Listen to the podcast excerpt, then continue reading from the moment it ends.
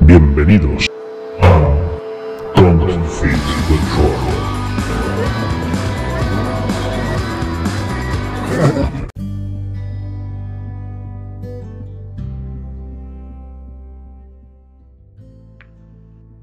Bienvenidos, día más, a Don't Fit the Troll. Otro día que nos venimos a la Tierra Media, aunque en esta ocasión que vamos a hablar sobre Tolkien, es posible que, que no sea tanto en la Tierra Media como, se, como cabía esperar. ¿Por qué? Porque hoy vamos a hablar de los Valar, los dioses, se podría decir, de la mitología de Tolkien. Por el- como siempre tenemos a Breo como experto e invitado. ¿Cómo estás? Hola, ¿qué tal? Hola a todos. Pues vamos a hablar de los Valar, del panteón de dioses de, de la mitología de Tolkien, que es posible que, que para los que no estén familiarizados con el Silmarillion sea un poco desconocido, aunque es de lo que más, digamos que lo, primero que te encuentras al, al empezar el libro. Pero bueno, vamos a intentar verlos uno a uno y, el concepto de, de dioses que quiso Tolkien para su mitología para, para que la gente le quede un poquito más claro. Entonces, si te parece breve, empezamos por qué son los Valar, la definición de Valar y qué tipo de dioses en comparación con otras mitologías, digamos que pueden ser estos Valar. Bueno, los Valar son los espíritus eh, que gobiernan eh, todo el mundo de donde está la Tierra Media, o la creación, o, el planeta. bueno, digamos, eh, según las versiones de Tolkien, pues será más amplio o, menos amplio, pero bueno, los que gobiernan ese mundo. Entonces, eh, no quiere decir que sean eh, los dioses superiores, porque en esto Tolkien sí que se mantuvo dentro de cierta de ciertos esquemas cristianos, incluso católicos, pero bueno, digamos cristianos de modo más general. Entonces, porque hay, existe un Dios verdadero superior, creador del universo, y de estos Valar y otros espíritus. Pero bueno, dentro de los espíritus que, que fueron antes eh, de la creación del mundo, que existieron antes de la creación del mundo, son de los que descendieron a él para, pues para ponerlo en marcha, por así decir, eh, fueron los, eh, los espíritus gobernantes, los más poderosos de todos y los que tenían capacidad de, gobernar. Había otros, otros espíritus más pequeños que se pueden comparar con otras criaturas de las mitologías, pero bueno, eso sería tema de otro, de otro día. Pero bueno, en principio el- los Valar son los que se parecen, como tú bien decías, pues a los dioses o a un panteón eh, dentro de la Tierra Media, por mucho que el concepto más profundo no sea tal cual ese. Vale, y digamos que cuál fue cuáles fueron las primeras versiones de, de estos de estos dioses y, y- y las influencias que tuvo Tolkien para, ver, para crearlos. dices, bien, porque eh, las primeras versiones, precisamente, pues está ligado a lo, a lo que hablamos justo, justo ahora. Eh, las primeras versiones sí que eran más, más dioses. De hecho, Tolkien en, las primeras, eh, durante la, digamos, la mitad del, tiempo que estuvo desarrollando las historias de que primero fueron los cuentos perdidos y luego el Silmarillion, eh, todavía los llamó dioses durante mucho tiempo, hasta que llegó un momento que se puso más, se puso más riguroso y dejó de, hacer tal cosa. Y al principio sí que tenían un carácter más de más de panteón pagano, es decir, no solamente era en nombre, sino también en eh, también era más eran más dioses eh, paganos en su en su digamos en su concepto, en su tipología, digamos, incluso. Y eso se puede ver luego cuando veamos sobre, sobre Melkor, pues eh, también Melkor tenía mucho más ese carácter. Entonces, al principio, en la- en- ya digo, en lo que son los cuentos perdidos, sobre todo, los dioses, los Valar son mucho más esos dioses, y así los nombra Tolkien. Y de hecho, al, principio podían incluso tener hijos, mantuvo ese concepto durante cierto tiempo, ¿no? No solamente se podían casar entre sí, y tenían y tenían carácter eh, caracteres de, de, lo que se llamaría hoy de género no es decir se supone que adoptaban cierto eh, podían adoptar un cuerpo con sexo y entonces podían ser hombres y mujeres eh, o varones y hembras o como lo queramos llamar y, y se podían casar entre sí y además tener hijos y esos hijos que tenían eran a su vez también se consideran también Valar ¿no? pero bueno ese concepto de los hijos de los Valar lo fue descartando y, y al final hijos de estos espíritus primigenios, solo algunos Mayar eh, pudieron tener, digamos, por así decirlo, eh, podían tener hijos. Pero bueno, eso ya, ya digo, lo de los Mayar va aparte, que son los espíritus menores. Los, eh, ya digo, los, el, primer concepto de los Valar era el de, era el de, estaban mucho más moldeados en torno a dioses paganos y ya digo con, también con, más con sus caprichos, lo que vemos a veces en las mitologías, bueno, que podemos conocer en la mitología clásica y en la mitología y en la mitología nórdica, eh, de, de, dioses con ciertos caprichos, con, con peleas, con preocupaciones, eh, es decir, esa clase de dioses más mundanos, ¿no? Esos son los que tenemos al principio, y, ya digo, aparte con, parejas e hijos. Mientras que con el paso del tiempo eh, se fue yendo más hacia el eh, Tolkien se fue yendo más hacia la digamos el canon cristiano de que los Valar eh, y dejando más claro que los Valar eran en realidad unos poderes estaban más elevados del mundo como, como, espíritus y por tanto se fueron pareciendo más en, su, lo que puede ser su carácter, se fueron pareciendo más a los ángeles, ¿no? que es realmente el concepto suyo, ¿no? más que ángeles o arcángeles incluso, eh, la diferencia un poco entre los Maiar y los Valar puede ser que los, los son ángeles y arcángeles y que los Valar, eh, para quien lo conozca, eh, los ángeles y arcángeles no son los únicos tipos de, digamos, de seres de esa clase que concibe la, digamos, la angelología cristiana, sino que existen también unos que se llaman poderes y, o potestades y justo poderes es lo que significa Valar, ¿no? Entonces, con el paso del tiempo, Tolkien los fue eh, aproximando más a esa clase de seres y que por tanto ya no eran tan caprichosos, ya eran más unas fuerzas de la naturaleza em, más separadas de lo que pueden ser un comportamiento humano, eh, un comportamiento humano al uso. Em, aunque bueno, tampoco fue solo cuestión de los Valar, también eso le pasó a los elfos, por ejemplo. Es decir, los elfos de Tolkien con el paso del tiempo también se los fue haciendo cada vez menos, menos humanos en su comportamiento y en su carácter. Y los balas, bueno, siguen, siguen esa tendencia. Y estos Valar, entonces, tal y como al final los concibió Tolkien, digamos que, ¿cuáles son las principales influencias mitológicas, históricas que pueden tener? A ver, eh, eh, yo es una cosa a la que ya hace tiempo le di, le di vueltas a un artículo que publiqué pues hace 22 años, y porque estaba muy metido en leer en leer pues según eh, en leer mitologías lo más antiguas posible no, no mitologías sino eh, los conceptos de, de, la divinidad que podía haber pues por ejemplo la edad de bronce o en esa época. Entonces eh, bueno luego ya iremos viendo uno cuando vayamos nombrándolos. Pero sí que es curioso como Tolkien se inspiró en los mantuvo la inspiración de los dioses clásicos y de los dioses eh, y de los dioses eh, clásicos, es decir, greco-romanos, y de los dioses nórdicos, y, poco más, eh, en principio. ¿Qué pasa? Que en Melkor, que es, la, que es el, digamos, el origen del mal, y es el bala malvado, pues el Melkor sí es, mantiene mucho más ese carácter, es en el que influye mucho más el carácter de ángel caído, mucho más que los otros. Es decir, Tolkien aquí hace una mezcla entre el concepto eh, cristiano, eh, judeo-cristiano de los ángeles eh, y de los arcángeles, etcétera, y de los ángeles caídos, que lo vemos más en Melkor, y sin embargo a los ángeles nos los colorea mucho más al mantener cierta inspiración de las, de las mitologías paganas anteriores.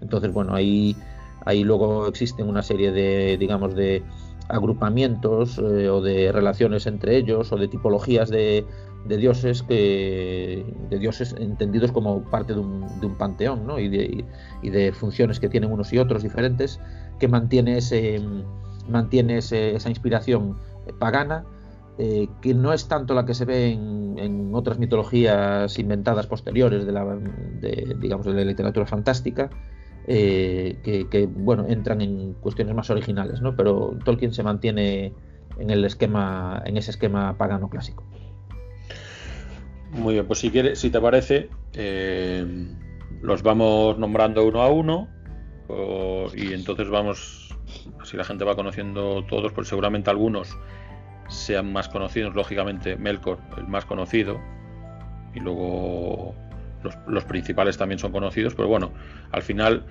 En total son 15 Valar, contando a Melkor, y seguramente muchos de ellos ni a la gente ni les suene.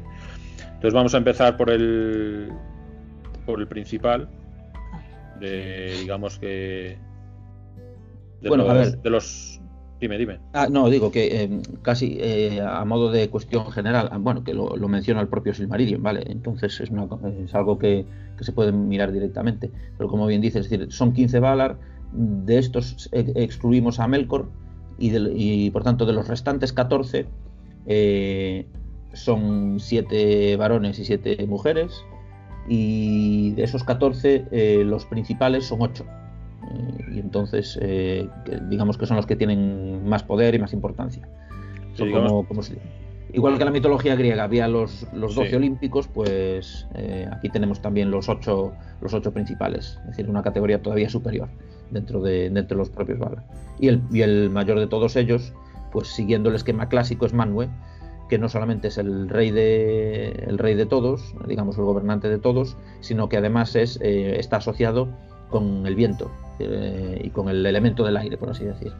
pues si quieres precisamente empezamos por Manwë y nos cuentas Manwë, un poco Manwë, ¿Dónde es, eh, Manwë pues tiene, podríamos, como, como digo, es decir, podríamos tener la, la influencia de, de Zeus o Júpiter como dios, eh, ese antiguo dios indoeuropeo, ¿no? de, eh, una- un poco del dios del cielo en cierto sentido, aunque no está tan asociado como el cielo en, con el cielo en sí como con el, el propio elemento aéreo. ¿no?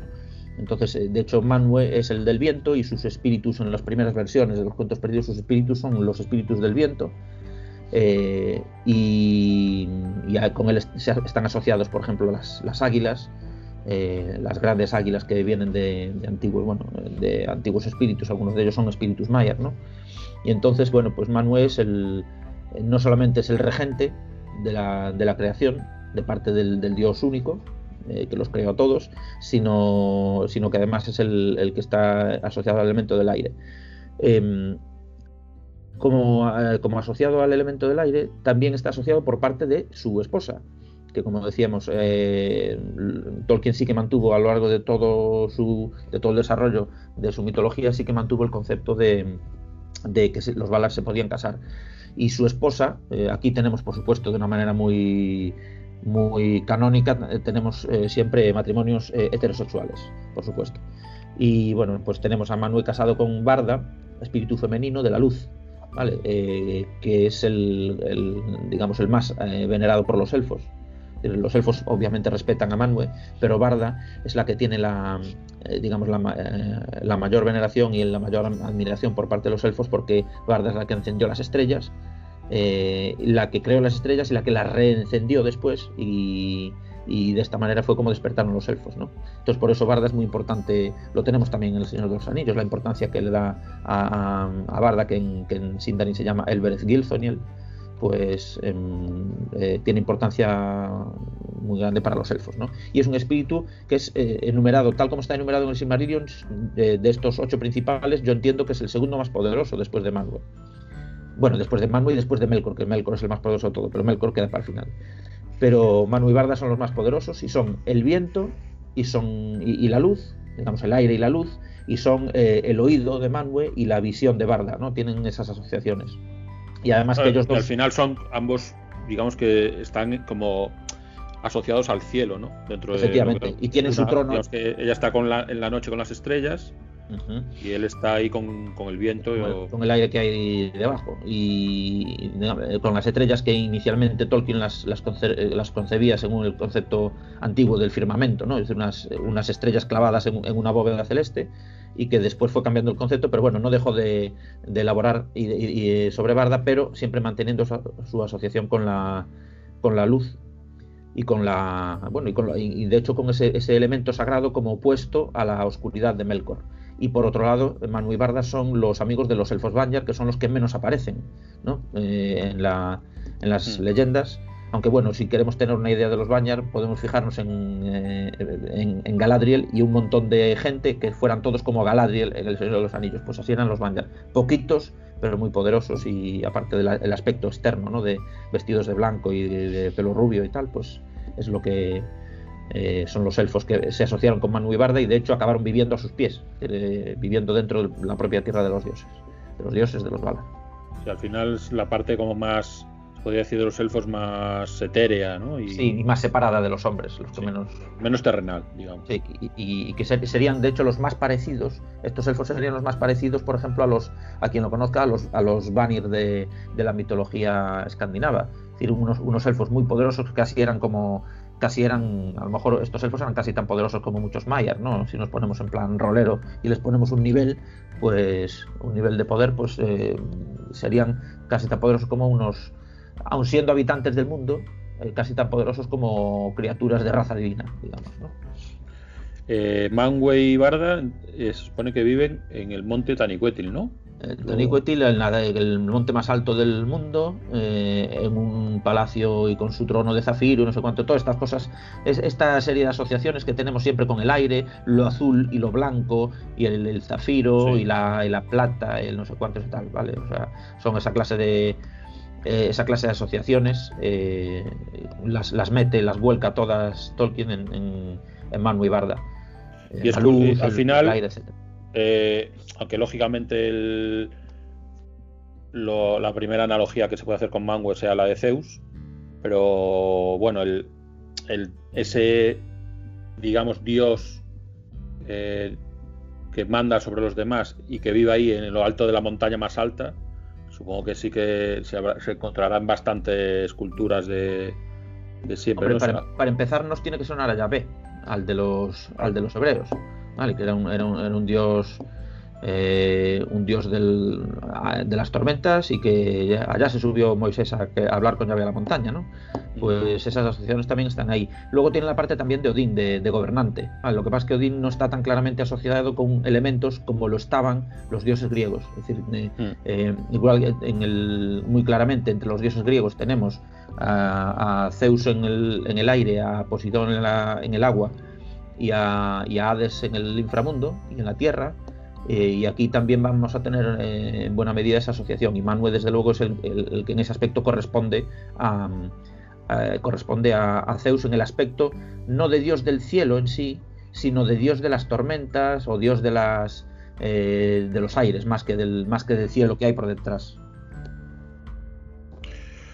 Vale, pues yo creo que podemos pasar al siguiente después de Mango y Barda. No sé si de Barda quieres decir algo más. Bueno, de Barda ya lo que he dicho, es decir, eh, eh, podemos hablar más de después, igual que hay una tríada de, aire, agua y tierra, eh, parecida a los dioses clásicos de, Grecia. Barda es una de una de otra tríada que no es la clásica, sino es la más antigua, y en estos y en este estudio que había hecho yo hace 22 años, pues me fijaba mucho en eso, es decir, que Tolkien repite esa tríada de la, diosa joven de los cielos, la diosa núbil de, y fértil de la tierra y la diosa eh, y la vieja diosa del inframundo. Y eso lo vamos a tener también, eh, lo vamos a ir viendo entre las Valier que, llama Tolkien, ¿no? las, las, los Valar femeninos. Pues Pero bueno, eso si quieres, cuando ya nombremos a todos, claro, eso, con las otras lo vamos a ver. Pasamos entonces a Ulmo, si te parece. Ulmo, el este tercero. El más, el más, yo creo que es el más característico y, y entre comillas, copia de, otro dios, ¿no? Eh, yo creo que básicamente, o sea, este es un Poseidón sí o sí. Pues, pues yo no estoy tan de acuerdo, fíjate, porque si te das cuenta, eh, bueno, eh, al fijarse en, al fijarnos en, en, Ulmo y, compararlo con Osse, que es su sirviente más poderoso, si te das cuenta, realmente el que se parece más a Poseidón es, es Osse, que es el que es capaz de, eh, fijándonos en las menciones que hay y en, las atribuciones que se hacen a, a Poseidón en, las mitologías clásicas, ¿no? en las historias clásicas, que es la de que es el, es el dios de las aguas, pero es el dios que está en, contacto con las tierras y que de, hecho se le atribuyen a, los mares y a Poseidón la capacidad de generar terremotos. Es decir, había el concepto de que son los oleajes los que generan los terremotos, tenían ¿no? ese, concepto. Una, una, y otra vez se menciona incluso a Poseidón como el que, el que sacude la tierra. Y ¿cómo que sacude la tierra si es el dios del mar? Porque la sacude con los oleajes y se le atribuyen al menos parte de los terremotos, ¿no? Mm. Y eso es lo propio de, de, Ose, que es el, es el, digamos, el, no el Vala, Ose para Tolkien era en principio uno de los Valar, ¿no? Luego lo rebajó, digamos, a categoría de Maya, de tal manera que Ulmo quedó solo, siendo de hecho una de sus características. ¿no? Ulmo estaba solo desde el principio, pero estaba, llevaba un sequito más cercano. Eh, en los primeros conceptos de, la mitología de Tolkien tenía un, sequito más cercano. Ulmo a lo que yo diría que se parece más es, es a Océano. Océano era, el, para los griegos era el titán, que había sido, había estado asociado con el mar, hay eh, quien dice, no sé si era el propio Robert Graves en el análisis que hizo de los mitos griegos, pues que lo asociaba como a un, a un dios del mar que podía ser anterior a la entrada de, digamos, al ascenso de Posición como dios principal de las aguas. Entonces, en, la época clásica, océano quedó relegado al, a lo que hoy llamamos océano, es decir, que son las aguas exteriores, no las que eran más conocidas del Mediterráneo. ¿no? Entonces, ese, ese que llamaban río océano, que era lo que circundaba el mundo, pues Tolkien hace esa, asociación eh, clarísima, porque de hecho eh, Ulmo vive solo en las aguas que, rodean al mundo por fuera y por debajo. Si nosotros hacemos un mapa, un mapa, digamos, de lo que sería de, tierra plana del mundo de la Tierra Media, lo que tenemos es eh, unos continentes y unos mares interiores que se llaman, pero alrededor existe el océano circundante y ese océano circundante es una especie de mezcla entre océano circundante sobre el plano del mapa y eh, superficie de las aguas que hay por debajo del mundo, un poco también el sentido egipcio, ¿no? De, las aguas de debajo del mundo. Pues esa es la residencia de, de Ulmo. Y, es, y por eso yo digo que se parece más Ulmo a, a Océano que a Posidón, por mucho que de todas formas la, categoría la tiene de segundo en poder eh, de segundo entre los Valar masculinos la tiene Ulmo, aunque en el Silmarillion, claro, como decía antes, en el Silmarillion entre, los más poderosos, Ulmo es el tercero, es decir, irían Manu Barda y Ulmo de tercero. Y lo que se nos dice de Ulmo, de todas formas, es que está solo. Vale, toca sus cuernos y, hubo uno de los Mayer que le hizo los cuernos y tal, pero no que le puso los cuernos, sino que le fabricó sus cuernos, ¿eh? en el, entendamos la frase, y, eh, pero bueno, que básicamente Ulmo está solo, vive solo en el, fondo de ese océano que hay por debajo del mundo y si es el caso, acude a Valinor cuando, eh, cuando lo llaman para alguna cuestión importante. Pero Ulmo siempre está, eh, siempre está atento a las historias que ocurren fuera de Valinor. Los Valar, con el paso del tiempo, se van quedando cada vez más cerrados en su paraíso occidental del que echaron a Melkor para nunca, o del que se fue Melkor para nunca volver. Y, Ulmo es el, que menos se olvida del mundo exterior, de las tierras mortales, etcétera, y por eso Ulmo tiene tanta importancia después en la historia, por ejemplo, de Gondolin, ¿vale? Eh, que sin destripar más, pues, eh, bueno, podemos decir esto que, tiene, digamos, toda la historia de Gondolin está motivada por un impulso de Ulmo, en definitiva. Pero bueno, no, no vamos a entrar más en ese. Bueno, pues pasamos al siguiente, si te parece. La siguiente. Pasamos a Yavanna, ¿no? Yavanna sería, claro, es decir, si nos, si nos fijamos mucho en la tríada que decíamos de eh, aire, agua y tierra, pues el siguiente sería Aule, el siguiente varón, pero, pero Tolkien menciona a Yavanna por delante de Aule, entre los más poderosos. Y, Porque es como la, la, reina de la tierra, ¿no? De la vida. Claro. Yavanna y Aule son pareja y son los dos de la Tierra. Entonces aquí repetimos una pareja y repetimos los de la Tierra. Y de hecho, curiosamente, eh, no solamente hay la asociación de, tierra, agua, de aire, en el orden que le estamos diciendo, aire, agua y tierra, sino también hay de los tres, de las tres razas de los elfos de la luz. Es decir, los, los con los em, con Manu y Barda, con Ulmo serían los Teleri, que son los elfos de las costas, y con Yavanna y Aule los Noldor, ¿no? Sobre todo con Aule. Pero bueno, Yavanna es la, es la de la tierra, de las plantas, del crecimiento, eh, la vida, y con la importancia que sabemos y que vemos que Tolkien le da a las plantas y a los árboles, pues es normal eh, que, le dé tanta precedencia a la, a la, diosa o a la valle de, de, las, de las plantas, eh, entre, digamos, en la lista, en el listado de los más poderosos. ¿no? Es un poco, tiene ese espíritu de, de de diosa de la fertilidad y también de madre tierra en buena medida por estar asociada a, eh, por estar asociada a la tierra y a Aule. Em, en lo que decíamos un poco de la tríada femenina que puede, que puede, venir más o menos de la edad de bronce de Barda ser la, la, diosa la diosa de las estrellas eh, Yavanna es la diosa la diosa de la tierra y en esto es parecida más en, términos clásicos a Ceres Demeter vale eh, es, es la que tiene la es la que está vinculada con el crecimiento de las plantas. Y de Yavanna vienen, por supuesto, los eh, se le atribuyen la creación de los Ents. ¿vale? En, definitiva, mm. entonces, pues eh, para quien le gusten los Ents, pues Yavanna tiene que ser una favorita, aparte de eso. Y entonces, bueno. Toda la vida que crece de la Tierra, digamos que es la, la, que la impulsora de, esta vida. ¿no? Eh, y, además, ya digo, sobre todo la importancia que tiene constantemente es otra de las que no se olvidan del mundo exterior. Es decir, los tres que no se olvidan principalmente serían Ulmo, Yavanna y Orome, ¿no? los que siempre están ahí mm. pendientes de, la vida de fuera de Valinor en las tierras mortales. Y Yavanna está muy pendiente porque eh, pues ha dejado mucha creación sembrada y a ella se deben, se deben las primeras, eh, la, primera vida que, que existe en la eh, en, las tierras, en la tierra, vamos, en, el, mundo y entonces, bueno, pues Yavanna por eso tampoco se olvida, a pesar de que los Valar se van hacia el occidente, pues ella no es capaz de llevarse todo, todo el petate consigo como otros sí son capaces de hacer. Entonces Yavanna tiene esa importancia, repito, también un poco con la importancia que le da Tolkien a las plantas y a los árboles y a, la, y a, lo cultivado, etcétera. Y lógicamente, pues después de Yavanna, y de, pues, de Aule. Y, Aule es curioso porque volvemos a la, asociación clásica. Aule está vinculado no solamente a las herrerías, lo cual nos puede sonar. Recuerdo que en las Dragonlance ah, mantenían ese, ese arquetipo de Dios, ¿no? Había uno que, era como el forjador del mundo o algo por el estilo. Y este, este estilo lo tiene, este, digamos, esta, esta titulación y esta función la tiene Aule.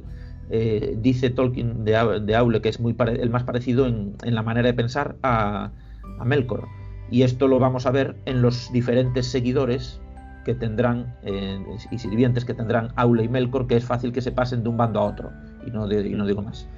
Eh, pero bueno, Aule no solamente es forjador del mundo y digamos un arquetipo de, forja, sino que también lo es de, conocimientos. Y de ahí la asociación con los elfos Noldor, ¿no? no son solamente conocimientos técnicos o, de la herrería, que puede ser la técnica más avanzada que podemos encontrar en el mundo antiguo, sino em, la técnica en el sentido artesano a lo mejor. Eh, sino también pues de, las lenguas, eh, de los inventos, de bueno, de todo lo que es el, desarrollo intelectual, por así decir, ¿no? Es el, que, el que está más vinculado a las artes y las técnicas.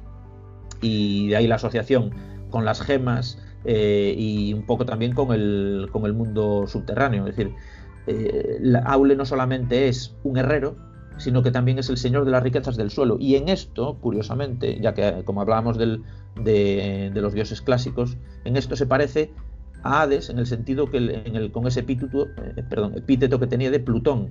El nombre de Plutón, que era el único que los romanos le daban a, Hades, el señor del el dios del inframundo, que ya no era ni siquiera uno de los doce principales olímpicos en la concepción clásica, pero mm, eh, para los romanos Hades solo, solo tenía el nombre de Plutón que era un sobrenombre que tenía entre los griegos, eh, el, dios del inframundo, como eh, dador de riquezas, de las riquezas que hay en, la tierra.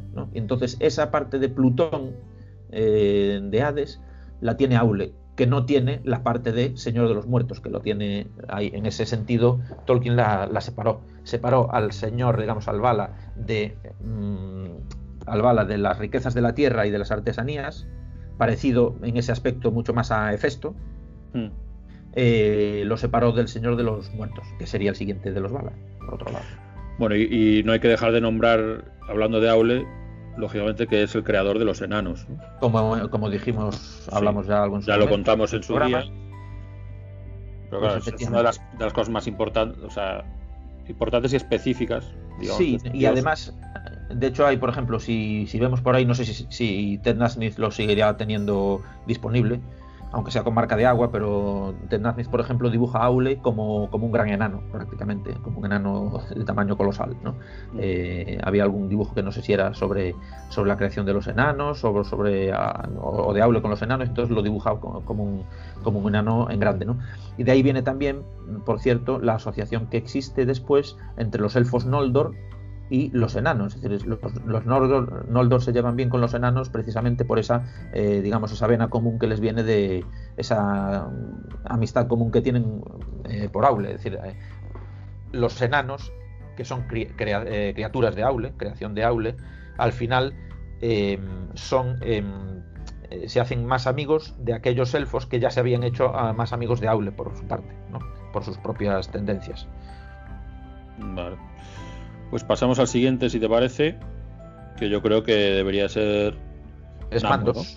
Mandos o Namo. Eh, Mandos, sí, es, uno de estos dos que tienen, eh, se les llama también con el nombre de su de su lugar de habitación, digamos. Eh, es Namo es el nombre del Bala y Mandos, que significa fortaleza del infierno, pues es el lugar donde él reina, ¿no? Y, lo más habitual es que se le llame por su por el nombre de por el nombre del, lugar. Curiosamente, curiosamente en esto eh, está replicando eh, está replicando Tolkien lo que ocurre con Hades y con Hel en la mitología nórdica. ¿Qué pasa? Que Hel es femenino pero para los eh, para los digamos escandinavos en la, mitología escandinava Hel es la reina del inframundo y también es el nombre del inframundo hmm. para los griegos Hades es el dios del inframundo y también se le llama así el Hades es el inframundo aquí mm, pasa lo mismo pero mm, el nombre del, lugar es, el, es previo digamos eh, el dios tiene un nombre propio de suyo y eh, toma el nombre del inframundo eh, en, el que, en el que reina. No tiene mucha importancia al principio, pero en el momento en que los Valar se trasladan a, se trasladan al, continente occidental, que convierten en su en su pequeña eh, digamos su pequeño mundo y su particular fortaleza, allí es donde Mandos tiene su, su, hogar y en esas casas de Mandos, en esas estancias de Mandos es a donde van los espíritus de los muertos los elfos seguro y los, los, hombres más dudosos y los enanos más dudosos, etcétera, ¿no? Pero bueno, son, es a donde van los espíritus de los muertos y en esto sí tenemos una réplica bastante clara de Hades, no en la parte de Señor del Inframundo, eh, perdón, de Señor de las Riquezas, que esa es la que tiene la que tiene mandos, eh, Aule, ay Dios, me estoy liando. Eh, Aule es el que mantiene lo de las riquezas y Mandos es el que mantiene lo del inframundo. Y, y de mandos viene toda una familia de, de Valar, eh, por otro lado, que, eh, que, están asociados entre sí. Pero bueno, luego eso también se puede hablar de, la, de las familias que hay entre ellos un poco brevemente. Entre eh, una de las características de, de, mandos es como que hace predicciones de futuro, ¿no? Sí, hasta cierto punto, salvo, es el que es el que puede predecir con permiso de Manue y es el mm. que más puede ver el futuro junto con Ulmo y, con Manue. Es decir, Manue puede, puede saberlo por ser el jefe, y entonces Dios, el, Dios creador, pues es el que le revela a él más cosas eh, por ser el jefe.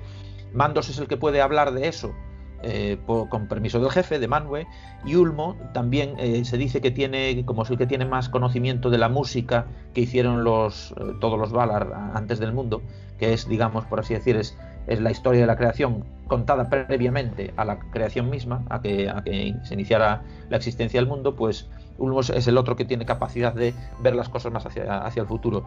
No es tanto la predicción eh, de, ser capaz de verlo, como la capacidad de eh, sentenciarlo. De hecho, Namo, Mando, significa, o sea, Namo significa el juez, ¿no? O sea, y es el juez de los Valar. Entonces él es el que eh, cuando algo lo dice Mandos, pues eh, eh, quiere decir que es, es, el juicio de los Valar y es lo que los Valar quieren que sea. Entonces, no es tanto como que él lo mande, sino como que él es el, es el, mm, es, el que está designado por, por, Dios y por los Valar como su portavoz, digamos, en ese sentido, cuando hay que decir cosas serias. Vale. Pues si quieres pasamos ahora a la, siguiente. Podría ser... La siguiente en poder es, hermana de Mandos, que es Nienna. Nienna. Eh, la plañidera, ¿no? Se le llama. La plañidera. Eh, si recordamos la que decíamos de una tríada de la Edad de Bronce, em, teníamos una, diosa joven de las estrellas, una diosa eh, núbil o casadera o madura, es decir, en edad de tener hijos, que es la que representaba eh, Yavanna como señora de las, de las plantas, ¿no? del crecimiento. Eh, y luego está una, vieja diosa de, la brujería, entendida no en un mal sentido, sino de los, conocimientos que da la experiencia. Y Nienna, en cierto sentido, replica esto. Eh, Nienna eh, vive también junto a Mandos, en una especie de inframundo. tiene su ventana hacia el vacío, es la única que, está, que ve lo que hay fuera de la creación. Mantiene la vista de lo que hay fuera de la creación. Y Nienna eh, es la plañidera, pero como explica el Silmarillion, no es el llorar eh, por llorar, sino que es la capacidad de paciencia y de recuperación. Y por eso se nos dice que el, espíritu que luego se transformó en Gandalf, pues aprendió mucho de Nienna, ¿no?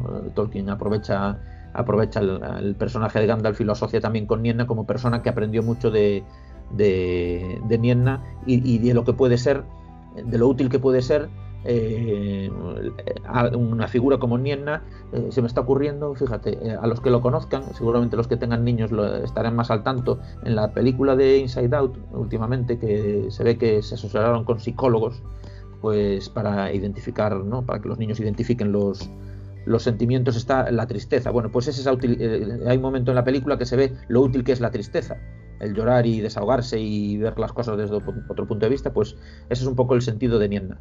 Es eh, eh, el llorar eh, que sirve para regenerarse. Sin embargo, Nienna, en la, concepción anterior de más, más, antigua, un poco más antigua de Tolkien, todavía era la esposa de era esposa de Mandos y por tanto era la señora de las la señora de esas estancias de Mandos donde estaban los muertos y hermana de Manwë y de Melkor. Es decir, eh, Tolkien en la concepción justo precanónica, digamos, a lo mejor a, mitad de camino de, yo qué sé, justo antes del Señor de los Anillos, la idea que tenía Tolkien era que Manwë, Nienna y Melkor eran hermanos y eso convertía a la mitad de los Valar a todos en familia, ¿no? Realmente, desde Melkor hasta, mm. hasta, hasta Barda, ¿no? Y luego la Mandos y todos estos. Eh, sin embargo, después eso lo separó y entonces Mandos y Nienna son hermanos y la esposa de Mandos es, otra, sigue teniendo esposa, pero eh, es otra es otra Valia diferente, que ya no es de los más poderosos, que es Baire, que es la que se encarga de ir tejiendo de una manera parecida a como las a como las parcas y las nornas, las parcas clásicas eh, griegas y las, las nornas del, de la em, mitología escandinava van hilando el destino bueno, en, el, en, este caso no, lo, hila el futuro, sino que lo que hila es el pasado, es decir, va creando tapices con los que las estancias crecientes de, mandos eh, que van, van, creciendo para albergar cada vez a más espíritus que se alojan allí, en espera de su, en una especie de purgatorio, en espera de lo que les depara el futuro, pues se van decorando esas estancias con los tapices de la historia que va elaborando Baile, a la que no se le conoce mucha más no está entre los más poderosos porque no se le conocen mucho más, muchas más funciones, más que, esa, más que ser un poco esa memoria ¿no? histórica. Bueno, pues ya hemos aprovechado y hablado de, de Baire, Namo, Niena y Baire, y si te parece, pues aprovechamos y hablamos de Irmo también. De Irmo Lorien, claro, porque es el tercer hermano, es decir, son Mandos, Niena y Lorien que como Lorien como mandos, pues Lorien es el nombre del lugar donde vive, los, los jardines de la, o la tierra de los sueños. Eh, su nombre auténtico es Irmo, ¿no? Eh, pero bueno, eh, en, esto Tolkien hace una cosa parecida a lo que tenían los griegos también, que era la asociación entre el sueño y la muerte. hipnos y tánatos eran hermanos, eran, eran dos de estos conceptos abstractos que pues o que divinizaron y personificaron en, dioses, ¿no? los griegos. Entonces aquí lo tenemos también, la asociación entre la muerte que es Mandos y, el sueño que es, que es Lorien. Entonces aquí tenemos a una familia de, Valar que son Mandos, Nienna y Lorien, que son hermanos, eh, y las esposas de Mandos, que es Baire, y la esposa de Lorien, que es este, el descanso. Entonces Lorien es el, es un, es el señor de los sueños, de las ensoñaciones, de las visiones, ¿eh? no, mm. no, el, no el señor de no tiene por qué estar asociado a lo que tenemos en España con la misma palabra, ¿no? Eh, del dormir. Eh, aunque también tiene que ver con eso, porque al fin y al cabo está casado con eh, está casado con este, ¿no? Entonces esa, curiosamente, la unión de conceptos que tenemos en, español entre el sueño de dormir, lógico, porque cuando duermes es cuando tienes ensoñaciones, ¿no? Y, el sueño, pues Tolkien lo, lo, tiene con el mismo personaje, ¿no? Y, y está asociado, pues como es muy lógico, a este, que sí se nos habla más en detalle, como que de este también aprendió Gandalf, ¿no? o el espíritu que luego fue Gandalf, de los que más aprendió fue de Nienna, de Lorien y de este, ¿no? el descanso, eh, la compasión, el, reponerse, el, reponerse solamente, no solamente en cuerpo, sino también en espíritu son todos eh, estos, eh, digamos, los dioses de esta familia, los Valar de esta familia, son los que eh, tienen que ver con esta, estados de, la, de ánimo, digamos, y estados del espíritu. Bueno, pues la verdad es que la familia está, está bastante completita. si quieres pasamos a Orome, que nos lo hemos dejado un poco atrás, que son los ocho poderosos. De los ocho poderosos, claro, eran Manwë Barda, Ulmo, Yavanna Aule, Mandos, Nienna y Orome es el, cazador. El cazador. este en, mi opinión, este es más una versión de, de un dios, es lo que sería un, dios germánico más, puramente, porque no. El, dios cazador que más. Eh, lo más parecido que tenemos a dioses cazadores en, en la mitología clásica pueden ser Apolo y Artemis, eh, Diana, ¿no? Entonces, eh, pero claro, Apolo tiene una asociación solar y existen personajes que Tolkien hizo más parecidos a Apolo. Y eso lo podemos hablar en su momento si hablamos de los Mayer. Y Artemis, por otro lado, es mujer y ya no coincide tanto y tiene otra serie de asociaciones con, pues a veces con la, con la muerte, con Némesis, la venganza, etcétera. Tiene eh, un, montón de asociaciones que Tolkien yo creo que conocía bien porque, porque uno de sus profesores, eh, que era el señor Louis Farnell, pues eh, sabía mucho de esto y había estudiado en detalle los cultos de, de, Grecia, de la Grecia antigua, y había recorrido todas aquellas tierras. Y, entonces eh, esto yo creo que a Tolkien no se le escapaba y por eso yo creo que Orome es más, eh, es más parecido a lo que puede ser un, un dios más, más típicamente germánico, ¿no? porque es, bueno, es el, es el cazador y como decíamos, como cazador recorre el mundo y y no se olvida de las partes que los, que los otros que otros Valar han dejado un poco más de lado, ¿no? Y entonces por eso es Orome el que descubre a los elfos, no el que los no el que los despierta, pero sí el que los descubre una vez una vez que han despertado por las estrellas de Barda, como hemos dicho antes. Y, y, Orome, pues por así decir, es el centro también de otra familia de los Valar que llega hasta Aule. Orome está casado con Nessa, la bailarina, eh, perdón, eh, con Baire. Con, no, no, Baire es la de. Con Vana, con Vana. Vana, Vana. Sí, que ahora, claro, estamos con. Orome es hermano de Nessa, pero está casado con, con Vana, que es la hermana de Yavanna, y que no es Baire, que empieza por Va también, pero no es la misma. No, vamos a ver. Orome, esto hay, hay algunos, eh, para quien lo quiera buscar, hay algunos. Em, algunas imágenes que yo he encontrado por ahí abiertas no sé si en DeviantArt o algún repositorio de estos, eh, parecido con el esquema de todos los Valar, que, están muy bien hechos y además unas imágenes muy, muy sugerentes de ellos.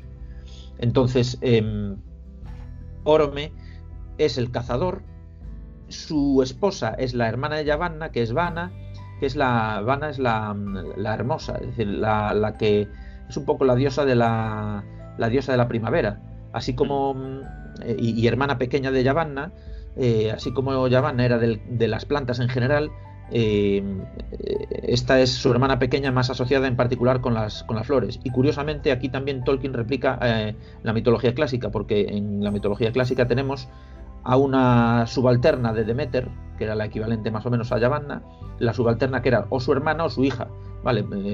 que nos sonará a lo mejor el nombre de, de Perséfone o Proserpina entre, los, entre los romanos, ¿no? Y entonces que no estaba en este caso asociada con la con el infierno como lo estaba Perséfone pero Vana eh, curiosamente pues tiene replica un poco ese espíritu de, ese espíritu de la primavera que es precisamente lo que se decía de, de Perséfone es decir que cuando volvía con su madre eh, era, era, cuando se hacía primavera, era un poco la explicación de las estaciones, ¿no? de, la vuelta a la primavera. Bueno, pues Vana es la hermana pequeña de Yavanna, esposa de Orome, y Orome no solamente es el cazador, sino que también es el señor de los bosques, con lo cual mantenemos una asociación toda de la vegetación entre estos tres, ¿no? entre Yavanna, Vana y, Orome. Eh, que es el último de los es el último de los poderosos y que también tiene cierto renombre a lo largo del Silmarillion como guerrero ¿no? y como espantador de criaturas malignas. Y luego la otra que ya has nombrado, pero que digamos que está también en este círculo, es Nessa, Claro, sí. que es la, hermana, de, Orme. ¿no? Eh, yo, en mi opinión, Nessa, Nessa es de las. Bueno, yo, yo, yo diría que Nessa es la, eh, casi la menos poderosa de todas. Nessa y Baile son las menos poderosas, porque no se lo conoce más oficio que Nessa la bailarina, y bueno, y está casada con Tulcas. Entonces es, una cosa que de estos, eh, de estos dioses que se sacó un poco Tolkien de la manga, que no las tenía, no los tenía concebidos al principio, porque los del principio son los que corresponden a esas tareas más, más em, cósmicas, ¿no? Nessa eh, es la, está asociada con, puede estar asociada secundariamente con los bosques y puede tener, en mi opinión, un poco esa, ese, ese carácter de, Artemis o Diana, eh, el, menos, digamos, el menos serio, por así decir, el de, el de no de cazadora, eh, sino de, pues de persona que, de diosa que está con los, con los animales, digamos, o por los bosques y que baila entre los bosques, ¿no? Pero tampoco tiene mayores asociaciones. Nessa eh, que es la mujer de Tulcas. Y este yo sí diría que tiene bastantes asociaciones más serias. Y además un, de Tulcas hay que hacer una parte, ¿no? Porque... De Tulcas sí, porque es, es muy es otro es, otro dios bastante germánico, eh, hay que decirlo. Es decir, porque de hecho Tolkien hace la asociación en unos de los primeros eh, en algunos de los primeros escritos aparece ahí la asociación tal cual de Tulcas con, con Thor, si no me equivoco. Tulcas se dice que tiene un guante de hierro, eh, en los primeros escritos y es, el, y es siempre el encargado de, darle de, pelear físicamente con Melkor y con las criaturas de Melkor. Es decir, cuando se trata de, pelear en persona es Tulkas el que va ahí. De hecho, la primera derrota de, eh, de Melkor se nos cuenta que se produce en el momento en que entra Tulkas en el mundo. Es decir, Tulkas se había mantenido aparte, era un espíritu que estaba fuera del mundo. Eh, otros habían entrado, pero cuando se enteró de que había de que había trifulca, en la creación fue cuando descendió Tulcas y entonces esa fue la primera vez que la primera vez que Melkor se retiró. Y, de hecho Tulcas es como el que más digamos que descripción física tiene, ¿no? Se podría decir. Porque se le describe como un como un luchador que que derrota a todos, que pues que con barba dorada y sí, a ver, eh, muy, muy vikingo germánico, ¿no? Sí, exacto. Eh, en los primeros tiempos, en las primeras versiones de la mitología, en los cuentos perdidos, incluso se nos habla de él como lujurioso, eh, entendido como no como la lujuria meramente sexual, entiendo, sino lujurioso también en el sentido de ser dado a los lujos, a, digamos a la a, estar rodeado de, determinados lujos, que es una cosa que, como decimos, es un espíritu, eh, ese espíritu mundano que tenían todos los Valar en las primeras concepciones de Tolkien, solo lo fue dejando un poco atrás. Pero no dejó de ser el que se reía siempre, por ejemplo. Eh, eh, el, que estaba siempre preparado para, para darle para, para el papel a, a Morgoth, a Melkor pero aún así riéndose. Es decir, cuando, cuando aparecía la. Eh, se oía la risa de Tulcas, era como oír el los cuernos de Orme, es decir, que tocando en la distancia, quiere decir que aquí el que sea el que sea enemigo de Melkor, el que estuviera perseguido por Melkor, podría, podría estar eh, estar más tranquilo porque, porque llegaba alguien que, llegaba un policía, digamos, llegaba alguien que, que les iba a defender, ¿no? De hecho, se dice que el propio Melkor se acojonaba, ¿no? Con, claro, es que es, el, al, que le tenía miedo es a, Tulcas. De hecho, eh, bueno, es, es, una, es un asunto que, claro, que tenemos que tratar, lógicamente, sobre Melkor, que es el que nos queda. Eh, pero claro, a Melkor cuando se lo pudo atar, fue Tulcas el que iba a atarlo. Entonces, eh, eh, por, eso tenía miedo Melkor, porque al final era el que era el que era capaz de, en el momento en que Melkor se, se podía transformar en un guerrero gigantesco, eh, poderoso o más poderoso que cualquier, yo que sé, que cualquier Balrog o dragón que nos podamos estar más acostumbrados a verlo, pues sabía que más poderoso que nadie era todavía Tulcas para a la hora de pelear cuerpo a cuerpo, por así decir. Bueno, pues yo creo que ya que lo hemos nombrado más de una vez, vamos a pasar a Melkor, ¿no? Que este tiene, sí que tiene miga. Tiene miga porque. Melkor, que empezó como Valar, lógicamente, y. Empezó como Valar en la creación, pero, eh, pero realmente es el, es el originador del, digamos, de esa, de esa discordancia que lo describe tal cual así en, el, en los primeros en el, relato de la música de los Ainur que es digamos es el relato de la creación que hace Tolkien y que, y que mantuvo siempre. Es decir, siempre fue la música de los Ainur, siempre fue la creación, aunque hiciera diferentes versiones a lo largo de, los, de las décadas. Eh, pero eh, en, esa música primigenia, previa a la creación del mundo, eh, Melkor es el origen del mal. Y mm, digamos que de él viene la corrupción de todos los demás espíritus que se de todos los demás espíritus que, se volvieron malvados. En el, momento de entrar en el mundo, algunos espíritus, él, era él era malo desde el principio y los otros espíritus fueron, a lo sumo, fueron detrás de él. Incluso hay algunos espíritus de los que se nos dice que al principio no eran malos y se pasaron al bando de, Melkor, incluso alguno que se volvió del bando de Melkor al, bando de los buenos, por así decir. Eh, esta es la importancia que tiene Melkor. Realmente Melkor es la parte, em, eh, así como eh, decíamos, ¿no? que en, los primeros tiempos de, la mitología de Tolkien, en los cuentos perdidos, había más ese espíritu de, de dioses paganos, pues en aquel tiempo Melkor era más parecido, ya lo he dicho alguna vez, era más parecido como una especie de Loki venido a más, ¿no? Era, era pendenciero y era el, fastidiador de planes, pero al principio de la, creación, eh, Melkor todavía podía reclamar un lugar entre los Valar, por mucho que fuera el rebelde, ¿no? Y de hecho, entre los Valar había algunos que podían estar más o menos de parte de Melkor.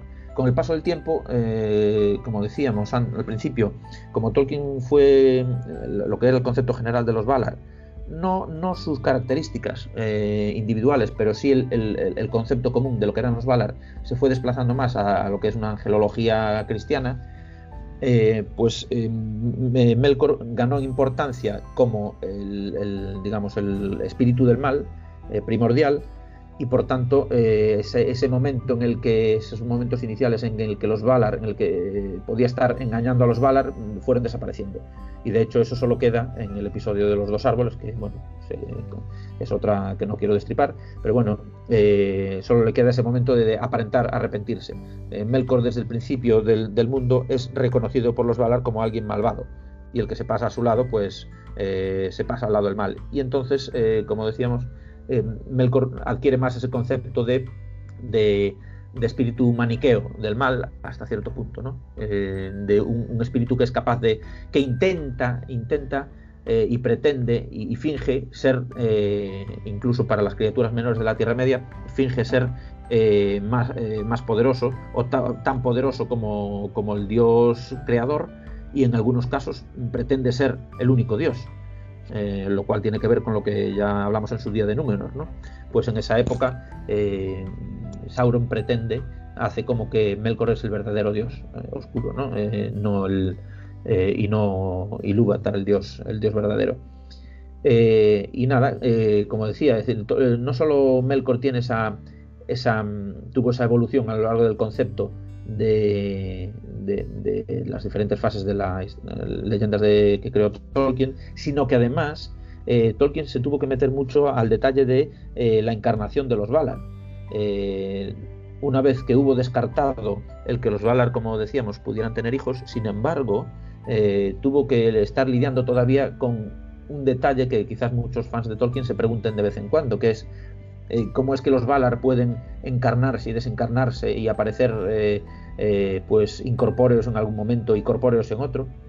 Y cómo es que si los Valar tienen este poder, Melkor podía tener miedo de que viniera Tulkas a pelear con él físicamente y que, y que se lo llevara encadenado. ¿Por qué si se lo llevan encadenado no puede coger Melkor, mm, digamos, desintegrarse y reincorporarse a un, físico en otro sitio, si quiere. Esto es, una ambigüedad que, se mantiene, por ejemplo, con, Sauron, como sabemos, en El Señor de los Anillos. Sauron inicialmente tiene un cuerpo y luego, eh, ¿qué cuerpo tiene Sauron en la época del Señor de los Anillos? Pues esa, esas dudas, eh, llegó un momento que Tolkien se metió mucho a ellas y digamos que lo que, que su concepto es que los Valar, a medida que iban cumpliendo con sus tareas en el mundo de, ser poderes del mundo y, vehículos y poderes de la naturaleza y vehículos del desarrollo del mundo, iban perdiendo sus, capacidades de, ser simples espíritus etéreos y tenían que irse encarnando cada vez más. Y el que hizo el derroche más eh, salvaje fue Melkor, que se dedicaba a estropear todo lo de los demás. Y por eso Melkor fue eh, de los primeros que se tuvo que encarnar y había una época en la que todavía podía aparecer como medio en sombras o lo que fuera, eh, más o menos, pero llegó un momento en que ya no era más que, eh, como si dijéramos, el malo del final. Es decir, era muy poderoso y era, tenía em, una, presencia física imponente y temible y, abismal, pero eh, tenía un cuerpo y entonces podía ser derrotado y atado de alguna manera y llevado preso. Y eso, y digamos que ese es el, concepto de, lo de la encarnación de los Valar y todo esto con el que tuvo que lidiar Tolkien. Claro, entonces esto explica un poco el por qué ese miedo a, Tulcas, como decíamos antes, ¿no? Porque según él, cuanto más terrenal era y más corpóreo era, al final el que más frente le podía hacer era el, digamos que el más fuerte físicamente. De hecho, todo el concepto se resume en el título de uno de los libros de historia de la Tierra Media, que, dejando aparte cosas que a los eh, que yo entiendo que a los fans de Tolkien le pueden interesar menos eh, porque son versiones de, lo que ya conozcan, de lo, que ya pueden conocer en el Silmarillion. Sin embargo, en, El Anillo de Morgoth, es este libro de historia de la Tierra Media, eh, que trata sobre estos temas, hay, hay bastante ensayo sobre esta cuestión y, puede ser interesante pues para el que el que bueno el que, el que no le haya echado para atrás el Silmarillion que, que sí puede ser que, le guste más la narración y que, y que no le guste tanto la, lo que es una crónica, pues que eh, pues que no le, no le vaya, no le tire tanto el Silmarillion, pero el que, al que no le eche para atrás, si quiere ahondar en, en, estas disquisiciones y en estos ensayos que hizo Tolkien al respecto, ahí, ahí aparece muy claro. Incluso eh, relata lo que le pasó a Melkor la primera vez que se encontró con Manwë después del entrar en el mundo que fue eh, la primera vez que, que, se lo llevaron preso, que fue el darse cuenta de cómo eh, frente a Manwë ya no era, Melkor ya no podía ser un, el poder destructor del, del, mundo que había sido en el inicio, sino que como empezó con un derroche tan exagerado eh, y desproporcionado de poder, se dio cuenta de que comparado con Manwë ya no tenía la, misma fuerza física. Bueno, sin entrar en más detalles por no destriparlo, pues animo a quien, a quien le puede resultar curioso que le eche un vistazo al anillo de Morgoth.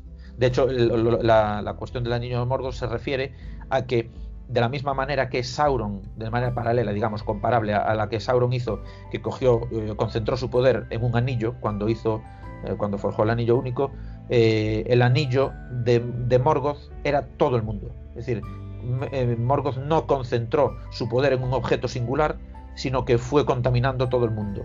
Y, de esa manera fue como, digamos, fue como gastó y malgastó su poder, su poder físico personal hasta que se tuvo que encarnar y entrar en esta dinámica de la que, que comento que eso puede ser interesante ver el ensayo al respecto en el anillo de Morgoth.